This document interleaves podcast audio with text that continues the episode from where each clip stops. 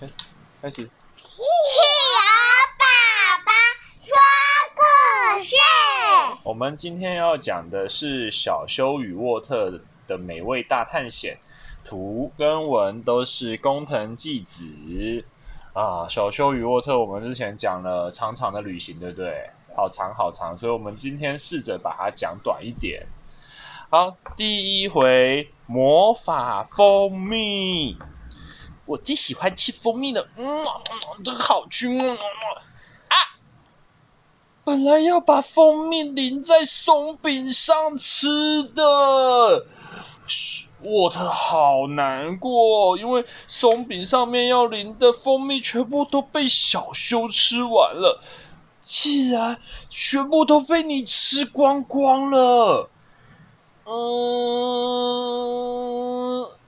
什么东西来的呢？小修往上一看，哇，蜜蜂先生，可以分一点蜂蜜给我吗？当然没有问题啊，这可是有魔法的蜜蜂蜜呢。哦，小修跟蜜蜂先生拿了一些蜂蜜，浇在他的松饼上，哇，太美味了！不过，嗯，这个松蜂蜜是为什么是有魔法的蜂蜜啊？我怎么变小了呢？哦，咻咻咻咻咻，变成好小好小。蜜蜂先生说：“你吃下去之后，你的身体就会变小。”哇，真有趣！我也想要一点，也给我，我也要，我也要，我也要。于是大家都变得小小的。变得小小了之后，发生什么事呢？蜜蜂先生跟他们说：“那么我带大家去一个很棒的地方，大家快点爬到我的背上吧！”耶嘿！于是大家就坐在蜜蜂先生背上飞出去了。蜜蜂跑去跟小修讲说：“咦，小修你也一起来吧！”等等我，等等我一下。哦，小修拿了很多。把松饼捏成小蛋糕，然后装在自己的身上。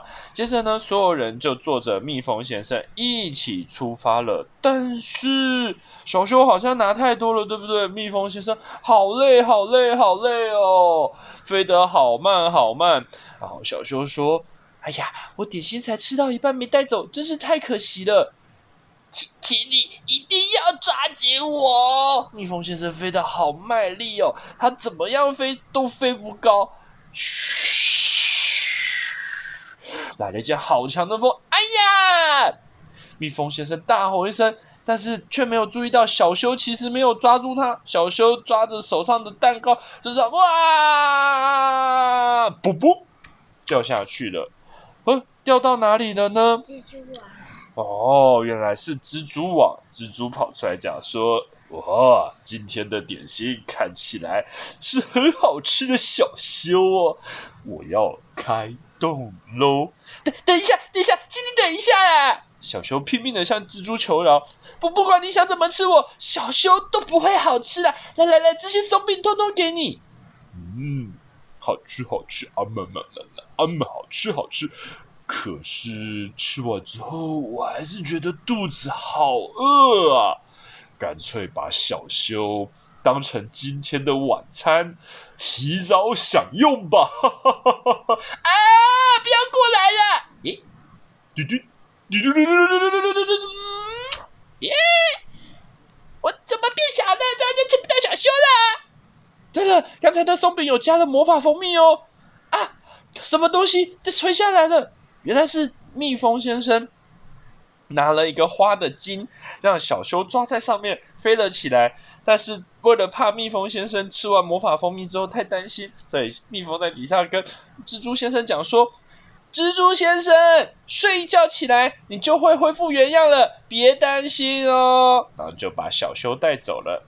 哦，蜜蜂先生飞一飞讲说：“你们看，前方就是目的地喽，是一大片的花园。”说：“欢迎你来到这座花园，蜂蜜蛋糕刚好出炉了，来，派对要开始喽！蜜茶干杯！你们要一起想干杯？干杯！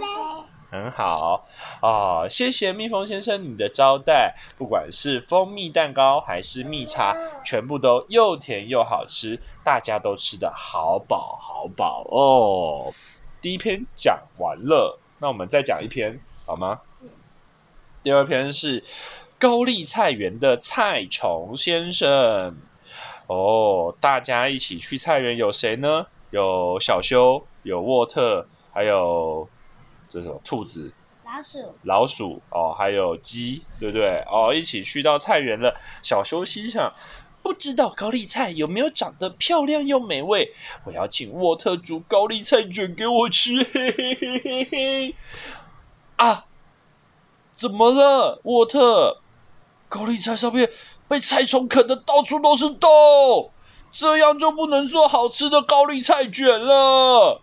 小修拼命的找，拼命的找。